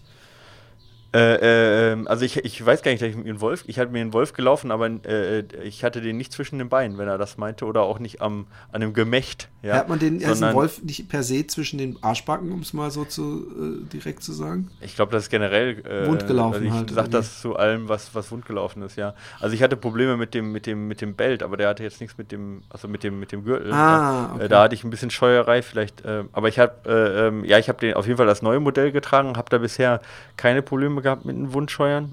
Wobei man da sagen muss, ich trage selbst in der in dieser unter der Innenshorts nochmal eine Unterhose. Ja, das ist jetzt sehr sehr sehr sehr spezifisch, ja, was ich mache. Das macht sonst auch keiner. Aber da habe ich dann auch keine Probleme mit dem Wundscheuern. Dann, dann so eine so eine äh, Sportunterhose, die auch so ein bisschen Bein mit dran hat. Äh, ja. Ah, ja keine, keine, kein Slip. Ja, ja, genau. Wir, kein Tanga. Genau. kein Tanga. Kein, kein, genau. Aber ja, das mache genau. ich auch manchmal, gerade bei so Shorts, die, die äh, keine, aber da logisch, da muss man es auch. okay. Hallo, ich, ja, sonst ich meine, hang loose, ja. Das war der Werner aus Bochum, ich weiß nicht, ob ich das dazu gesagt hatte. Also Werner, das Baumeln. Genau. Hallo ihr beiden, ich mach's kurz. Podcast super, Moderation super, ja. Entertainment super. Okay, danke Martina. Weiter. Nein, ich höre euch gerne zu. Nun zu meiner Frage. Vor kurzem habe ich in meiner Facebook Timeline gesehen, dass jemand sich am Nase atmen, auch jetzt wird's lustig, glaube ich, Nase atmen laufen versucht und das nun länger testen will. Nach einer, nach ein paar Läufen konnte sich schon ein Effekt fe feststellen lassen. Dass, da wären wir bei dem, was ich vorhin angesprochen habe mit dem ähm, Platzierung nee, ja. ich glaube, man, man, ich habe das früher übrigens auch immer gesagt, ich will es erstmal fertig lesen. Dass der Puls ja. ruhiger wurde und auch anscheinend das Tempo gesteigert werden konnte. Ich habe das dann mal in einem meiner Läufe am Schluss getestet und konnte erstaunlicherweise feststellen, dass ich an dem Tag über das Naseatmen auch mein Tempo halten konnte und sich das stellenweise auch recht angenehm angefühlt hat. Vielleicht hatte ich aber auch nur einfach einen guten Tag. In der yogischen Praxis ähm, ist ja generell das Atmen durch die Nase bevorzugt, um Schadstoffe in der Luft über die Nase zu filtern. Gleichzeitig hat es bei schnelleren Atmungen den Effekt, dass man kräftiger atmen muss, was zusätzlich auch bei der Ausatmung einen reinigenden Effekt hat. Yoga-Lehre hin oder her, was haltet ihr davon? Hat das auf Dauer einen anderen Effekt aufs Laufen? Vielleicht benötigt man weniger Flüssigkeit, weil der Mund quasi nicht ausgetrocknet wird. Liebe Martina, ich weiß, ich kann mir vorstellen, vielleicht äh, äh, du darfst mich gerne unterbrechen, aber dass du mit uns beiden die die schlechtesten äh, äh, Ansprechpartner dafür, weil ich habe extrem verengte Nasenhöhlen und der, der äh, äh, Micha hat wahrscheinlich mal irgendwann eine dicke Lippe riskiert und hat eine auf die Nase bekommen und hat so Fußball. hat auch, glaube ich, dadurch Fußball, Fußball ja. eine, eine, eine enge Nase. Also ich, ich, ich, ich atme manchmal durch beides ein, fällt mir auf. Ich, ich, manchmal gelingt es mir, glaube ich, auch durch die Nase zu atmen, aber im Großen und Ganzen atme ich durch den Mund. Und mir ist, ich, ich habe irgendwann mal, glaube ich, drauf geachtet und mir Spitzenläufe angeguckt und ich habe, glaube ich, selten jemand gesehen, der da im Stadion oder so seine Runden sieht, der mit geschlossenem Mund läuft. Aber ähm, ich, ich, ich, ich kann mir vorstellen, dass da trotzdem was dran ist und das natürlich die ideale Atmung. Ich weiß es echt, in der Schule hat man das zu uns gesagt. So, ihr müsst durch die Nase ein und durch den Mund ausatmen. Aber ich denke mir, äh, mein Vater hat mal gesagt, äh, als, als irgendjemand gefragt hat, vielleicht länger ein als ausatmen, hat er gesagt, atme so, wie es dir angenehm ist und achte da gar nicht drauf, dann machst du es wahrscheinlich richtig. Und daran habe ich mich gehalten und es hat äh, zumindest atmemäßig bei mir immer hingehauen. Michael, was sagst du? Ja, also ich fange mal von hinten an, weil ich, also ich denke, die, der, ja, der, also ich kenne die, ich kenn die Martina, die, Martina kommt aus München, schöne Grüße. Ähm, die, ähm, diese Aussage mit dem, dass man weniger äh, äh, Flüssigkeit braucht. Also ich glaube, das ist, das ist doch zu vernachlässigen. Also durch den, durch den Stoffwechsel ähm, äh, gibst du wahrscheinlich mehr Wasser frei, als du über den Mundschleimhaut verlierst. Also das lässt sich, glaube ich, äh, also da, das lässt sich nicht wirklich messen, wie viel du dann da einsparst. Zumal die Nase ja auch Schleimhäute hat, so ist es ja nicht, ja, die auch befeuchtet werden müssen. Ähm, ähm, die andere Geschichte, naja, mit den, mit den Schadstoffen ist sicherlich nicht ganz falsch, aber da ist ja die Frage, was man für Schadstoffe filtert jetzt in der Nase, ja, so, ähm, und ähm, wo man halt dann läuft und also ich, da bin ich jetzt persönlich auch äh, kein wirklich kein Experte, was, was man für Schadstoffe filtern kann, sicherlich nicht alle, äh, und die Lunge lässt sich auch relativ gut regenerieren. München ist jetzt vielleicht, äh, ich weiß nicht, wie schadstoffbelastet das ist, ja, aber äh, also ich, ich, ich glaube nicht, dass man in Deutschland, dass, da, dass es da so große Probleme gibt, in, durch den Mund zu atmen. Das ist wahrscheinlich in, in Japan, in irgendwelchen Kesseln oder in Indien, hast du da wahrscheinlich größere Probleme. Da macht dann Sinn, mit so einer Maske zu laufen, aber äh, ich glaube jetzt hier in Deutschland auch, wenn Feinstaub und so ähm, äh, Problematik natürlich da ist. Ich glaube, es, äh, das ist kein, kein, wesentlicher, kein wesentlicher Grund für die meisten. Ähm, das mit dem Puls, das glaube ich stimmt. Einmal natürlich, die Nasenatmung ist eine sehr ruhige Atmung. Du kannst gar nicht so schnell durch die Nase einatmen und ausatmen. Dementsprechend beruhigst du natürlich. Und äh, das ist ja auch das, was ich äh, oft sage, eben, dass man seine Intensität sehr gut durch, die durch den Atemrhythmus steuern kann. Und dadurch, dass die Atmung durch die Nase sehr ruhig ist, kannst du dadurch sicherlich generell deinen Puls und dein zentrales Nervensystem beruhigen, was eben aus dieser yogischen Praxis, also aus dem Yoga halt auch natürlich kommt oder nicht nur daherkommt, sondern da auch genutzt wird. Aber was Philipp auch schon sagte, schnelles Atmen mit, um die möglichst, also möglichst hohe, ähm, ähm, also ho möglichst hohe Sauerstoffaufnahme, beziehungsweise erstmal nicht nur Aufnahme ins Blut, sondern vor allen Dingen auch Auslastung der, der Lunge hinzubekommen, ist nicht durch die Nase möglich. Ja? Also da wirst du automatisch auf die, auf die Mundatmung dann zurückfallen. Ähm, ich kenne jetzt keinen richtig guten Läufer, der überhaupt die Nase nutzt, auch beim langsamen Laufen. Ähm, die meisten atmen gewohnheitsmäßig eigentlich immer durch den Mund. Äh, wenn dir das hilft, den Puls zu beruhigen und auch einen Rhythmus zu finden, spricht aber meiner Meinung nach gerade bei niedrigen Intensitäten gar nichts dagegen. Aber es ist jetzt nicht so, und also nicht, zumindest nicht in, mein, in meiner Kenntnis oder in der sportwissenschaftlichen Kenntnis ist es auch nicht belegt, dass das Atmen durch die Nase irgendwelche positiven Effekte auf die Leistungsfähigkeit hat, also dass du damit mit niedrigem Puls das gleiche Tempo laufen könntest und so weiter, ne, sondern ähm, tatsächlich äh, spielt da äh, ähm, äh, also spielt das da eher eine geringe Rolle, ja, zumal die Lunge sowieso da nicht leistungsbegrenzend ist. Ne? Aber also unterm Strich würde ich sagen, wenn es dich hilft, dich zu beruhigen und einen niedrigen Puls zu halten, Rhythmus aufzunehmen, mach's ruhig.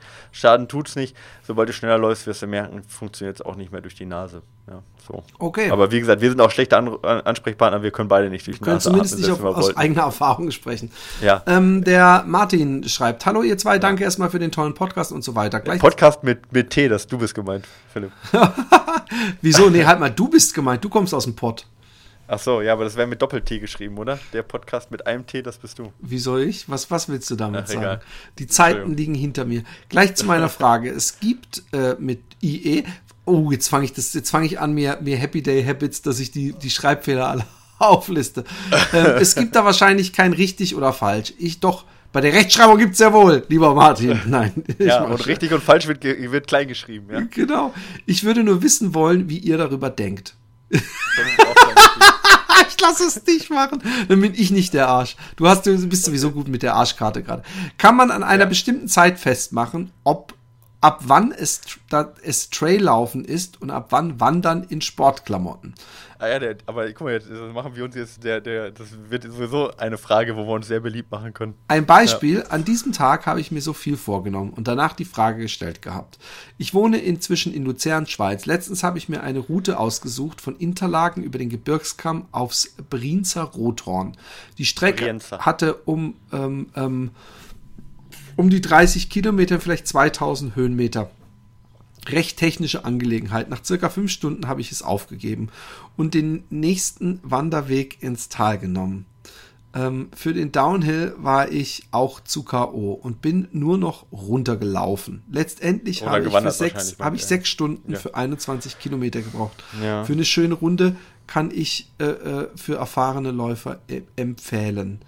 Ähm, äh, ähm, Martin, äh, äh, ich, ich kann dazu nicht sagen, weil ich, ich weiß, dass das, ähm, ähm, ich, ich, was, was, wie lange habe ich damals gekämpft? Oder wie, wie anstrengend fand ich diesen scheiß Einstein? Und das waren, glaube ich, nur drei Kilometer äh, äh, Strecke. Und äh, ich war danach tot. Von daher, für mich ist es recht schnell so, dass ich finde, dass es gar nicht mehr laufbar ist. Und ich finde es dann auch fast ähm, und das finde ich so, das ist das, was mich auch so ein bisschen abschreckt bei diesen krassen Trails. Ich finde es dann fast nervig, dann so, wenn man dann zwischendurch mal so ein gerades Stück hat, dann wieder zu joggen, in Anführungszeichen, um dann wieder zu gehen, weil es wieder technisch wird. Und äh, so ein Michael, der läuft halt auch das, was ich dann schon zu technisch finde, läuft er halt in kleinen Schrittchen hoch. Ähm, du kannst es viel besser einschätzen, ob das als mhm. Wandern oder Laufen zählt. Ja, also erstmal ist das ja sicherlich auch da ein bisschen so eine Glaubensfrage. Aber ich, ich möchte erstmal einen Hinweis machen. Äh, und zwar im nächsten Trail-Magazin. Ja, gehe ich so ein bisschen Risiko. Also echt wirklich. Ich habe ja lange überlegt, ob ich das mache. Und mir wurde das von einigen Seiten um die Ohren gehauen. Ich schreibe jetzt den Artikel, ich bringe ihn jetzt trotzdem so raus. Ja. Äh, und zwar rechne ich da aus, also es ist recht mathematisch, wie viel Watt man beim Laufen benötigt, ähm, für, um einen 3 Stunden 30 Marathon zu laufen. Und äh, wie schnell man mit der gleichen Wattzahl äh, äh, bergauf laufen könnte. Ja? Also wie viel kmh mhm. bei verschiedenen Steigungen und ob es Sinn macht, da zu laufen oder zu gehen. Ja? Ich kann ja so mal sagen, Grund, Grundsache Übrigens, man, warum wird es um die Ohren? Das ist doch eine hochinteressante Frage. Vor allem, wenn du es von Anfang an sagst, ich mache das rein äh, mathematisch einfach mal. Weil genau, weil ich da eben diese, genau, ich will halt diese Emotionen rausnehmen aus der Geschichte. So. Und deswegen habe ich gesagt, ich mache es rein mathematisch, um mal zu zeigen, dass Bergauflaufen halt echt anstrengend ist. Dass es auch keine, dass es keine natürliche Sache ist, dass man bergauf laufen kann, weil man echt eine große aerobe Basis braucht. Und äh, genau, also da wird, schaue ich halt, bis zu was für einer Steigung es noch Sinn macht für jemanden, der einen 3 Stunden 30 Marathon läuft, ähm, äh, noch zu laufen und ab welcher Steigung es Sinn macht zu gehen. Ja, ich gebe dann auch die Formeln, dass sich das jeder selber ausrechnen kann für seine Marathonzeit zum Beispiel, ja, oder für seine Fähigkeit. Und da sieht man halt, wie schwer es ist, eben bergauf zu laufen. Von dem her ist es erstmal gar keine Schande. Und wenn man äh, äh reell ist, ja, dann laufen halt einfach nicht 95 Prozent ein Marathon in 3 Stunden 30, sondern es sind halt wahrscheinlich weniger als 50 Prozent, würde ich mal behaupten, ohne es jetzt genau zu wissen. Ja, vielleicht 50 Prozent. Und wenn wir jetzt hingehen und sagen, für eine Steigerung von 15 Prozent plus brauchen wir schon einen Marathon unter 3 Stunden, dann sind wir wahrscheinlich bei weniger als 25 Prozent, die den Marathon in der Zeit laufen. Wahrscheinlich also deutlich drunter.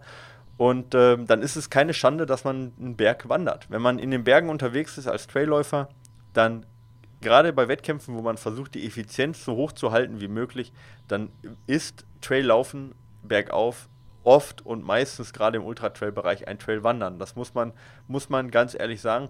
Und wir tra trainieren deswegen auch mit unseren Sportlern, die äh, ähm, auf Ultra-Trails unterwegs sind oder auch im steilen Gelände bei, äh, bei Vertical Case unterwegs sind, trainieren wir das, das Gehen. Wir haben einige äh, Sportler bei uns, die halt diese Vertical Case also, Case, also diese super steilen, kurzen Läufe, die teilweise nur 30 Minuten bis eine Stunde dauern, die da durchwandern und die über 1800 Höhenmeter in der Stunde äh, gehend schaffen, ja, ja. Ähm, weil ja. es das effizienteste ist. Und das ist keine Schande zu gehen, die, es ist eine, eine Bewegungsart, ähm, die in dem Moment einfach die effizientere ist. Voll. Und deswegen stellt sich für mich auch nicht immer, äh, stellt sich für mich nicht die Frage, ist es Trail laufen oder ist es Trail wandern, sondern für mich ist es halt die schnellstmöglichste Bewegungsmöglichkeit in, in, in diesem Gelände. Und ob jetzt der eine läuft oder geht, ist für mich persönlich total zweitrangig. Deswegen möchte ich diese Frage auch gar nicht emotional entscheiden, weil es für mich echt gar keine Rolle spielt. Für mich ist ein Wettkampf die schnellstmöglichste Art von A nach B zu kommen, egal ob wandernd, gehend oder zur Not auch mal kriechend. Ja. Ähm, alles ist erlaubt und da muss man auch sich nicht schlecht dabei fühlen. Und wie gesagt, wie schwierig das wirklich ist zu laufen und wie ineffizient es im Steilen sein kann, äh, rein von den, von den Wattwerten, von der Leistung her, das schreibe ich halt im Trailmagazin, wenn ich das dann nochmal speziell oder euch das speziell interessiert. Da kriegt ihr dann ein bisschen Mathematik zu dem Thema und dann wird es eigentlich relativ augenscheinlich. Ja, also mal, ich möchte auch nur verweisen, dass äh, dieser Film, ich weiß nicht mehr, ob er John Muir Trail heißt, der Film, also wo Hal Corner und so ein Freund von ihm versuchen, ja. diesen, diesen Rekord einzuholen. Und, und die, die haben es da nicht einfach mit. Und der Rekord dieser äh, Fastest Known Time war von einem Thru-Hiker, also von einem Wanderer ja, gemacht. Jetzt, und das genau, ist ganz oft so, von, dass, dass Wanderer ja, äh, extrem nah dran sind an dem. Ja, war, genau. war, ist jetzt ein war Wanderer wieder vorne, oder was? Äh, String, ja, ja, äh, der äh, String Bean ja, heißt er. Ja. Ach, der, der, der, der ist gewandert. Der ist komplett durchgewandert. Reiner Wanderer. Ah, ich dachte, der ist Wanderer. gelaufen. Nein, reiner Wanderer. Also von dem her wandern kann auch im Flachen bei großen Distanzen halt, ja. Äh, also flachen jetzt, also Appalachen Trail ist bei weitem nicht flach, aber er ist halt auch nicht so steil, dass man sagt, man muss alles, man muss alles laufen, ja. Aber wenn man dort auch effizient wandert, und da sind wir wieder bei der Kontinuität, ähm, kann man durchaus im Durchschnitt deutlich schneller sein als laufen. Deswegen keine, keine falsche Scheu vom Wandern. Und das ist meiner Meinung nach einer der größten Trainingsfehler überhaupt, dass die also dass die gerade die Trailrunner denken, hey, im Training, ich will laufen, ich habe Spaß am Laufen, ich laufe die ganze Zeit und im Wettkampf tatsächlich wandern sie dann 80 bis 90 Prozent der Anstiege und im Training haben sie es vielleicht 10 Prozent gemacht. Deswegen geht unser Fokus da auch ganz kleine Beurteilung jetzt von Trainings äh, ähm, vor, vor speziellen Wettkämpfen immer darauf, auch wie viel wird gewandert, bei welcher Steigung wird gewandert, weil doch die Muskelansprache sehr, sehr spezifisch ist. Ja. Gut. Philipp, ich glaube, wir schaffen es nee, nicht ganz, nee, ja, alle nee, durchzunehmen. Jetzt sind wir schon wieder deutlich über eine Stunde äh, und wir haben noch zwei offen. Ja, die nehmen wir uns. Die, die, die ja. lassen wir uns übrig, ne? Genau, okay. ich habe zu viel geredet. Äh, Kinners, ähm, es war uns eine äh, Freude. Es ist übrigens echt toll, dass ihr immer so zahlreich schreibt. Äh, ich mache ja viele Podcasts, habe schon viele Podcasts gemacht, aber dass, dass ihr uns jede, jede Woche praktisch ähm, mit so vielen Fragen zuballert, ist echt schön. Ja, und also, ist auch toll, weil man weiß man halt, dass man nicht irgendwie am, am Thema vorbeiredet, so, ne? Genau. Sondern irgendwie auch euch, also euch mitnehmen und das wollen wir ja auch. Wir wollen ja auch was besprechen, wenn es nicht gerade um Flüchtlingsproblematik geht, aber zumindest was euch auch genau. interessiert und was ja auch den äh, des Pudels Kern ist. So, jetzt habe ich noch einen bitte, bitte, äh, ich weiß nicht mehr, wer es war, nicht, nicht übel nehmen, dass wir so, so kleine Späßchen mit der Rechtschreibung. Wir wollen niemanden äh, äh in irgendeiner Weise doof darstellen oder so. Auch ich mache mach ja, durchaus Achtung. mal Rechtschreibfehler. Äh, das gehört dazu. Aber deswegen motze ich doppelt so laut, wenn ich welche finde. Und deswegen, ich habe euch trotzdem lieb. ja, der Philipp hat jetzt eine Brille, da müsst ihr aufpassen. Ja, es geht steil bergab mit meinem, ich, der Zerfall, meine, der Verfall ja. meines Körpers. Es ist, Zahn der Zeit, ich dachte, es ist eine, weißt du, ich bin eigentlich, es war ja so, ich habe gelesen, dieses Buch übrigens, das Vier-Stunden-Buch, und ich fand es so interessant, es ist voll der, es ist ein Telefonbuch eigentlich, und es ist auch ähnlich klein gedruckt, und da habe ich gemerkt, also entweder meine Arme sind zu kurz geworden oder ich bin irgendwie, ich, ich brauche eine Brille. Und dann bin ich schnell in, in die Stadt gerannt und habe gesagt, ey Leute, ähm, ich brauche, äh, äh, kann man so einen Schnelltest machen? Und ich gesagt, ja, aber Sie müssen eigentlich mal einen richtigen Test machen. Ich habe hier so einen Automat. Und dann hat er echt so, so zwei Minuten umgemacht. Ich gesagt, ja, Sie brauchen auf jeden Fall eine Lesebrille. Und ich sag, was für eine? Hat er gesagt, ja, plus eins. Habe ich mir das erstbeste Kassengestell genommen und war gut. An dem tollen Dating-Abend mit Alexi bin ich dann mit dir durch die Stadt gelaufen. Da habe ich gesagt, ey, ich kann jetzt nichts essen. Da sind wir noch so ein bisschen rumgeschlendert. Ich sag, vielleicht wird mir vom Gehen besser. Und dann sind, war da noch ein Brillenladen offen, Freitagabends um acht oder so. Und dann bin ich da rein und dann haben die gesagt, ja, äh, äh. und ich gesagt, ey, komm, können wir nicht kurz so einen Test machen? Und die so, ja, ich guck mal, ich frag mal meine Frau, die hat gerade jemand, aber danach. Und Alexi wird schon langsam äh, schlechter gelaunt, weil ich wusste selber nicht, dass das eine Stunde dauert. Und dann haben die mich, habe ich gesagt, ich brauche eine Lesebrille, aber ich will wissen, wie das jetzt genau ist und auf beiden Augen oder wie auch immer. Und dann hat die mich da hingesetzt und dann hat die erstmal so die Weitsicht-Tests gemacht und dann, als die erste Line mit so Buchstaben kam, ich gesagt, sind das überhaupt Buchstaben? und dann habe ich gemerkt, fuck, ich brauche eine Brille generell. Und äh, jetzt habe ich meine Lesebrille an, weil es immer noch angenehm ist, auch mit meiner Lesebrille Fahrrad zu fahren und alles Mögliche. Und es äh, ist nicht so, dass ich alles unscharf sehe. Es ist irgendwie schwer zu beschreiben. Aber ich, ja, es geht, es geht. Äh, ich habe gedacht, dieser Krug würde nach Haarausfall und äh, was weiß ich, was an mir vorübergehen. Äh, soll ich, was, was weiß ich, was soll ich das, soll ich das ausführen? Nee. Äh, graue Haare äh, im Bart zum Beispiel. Am Bart, ja. ja nee, sonst, ja. sonst geht alles bestens. Muss man jetzt mal ja sofort so ja, Trump-mäßig so. Genau. Ist äh, alles, alles, alles bestens. Okay, Kinders, es war mir eine Freude. Bis dann. Tschüss. Genau. Macht's gut. Tschö.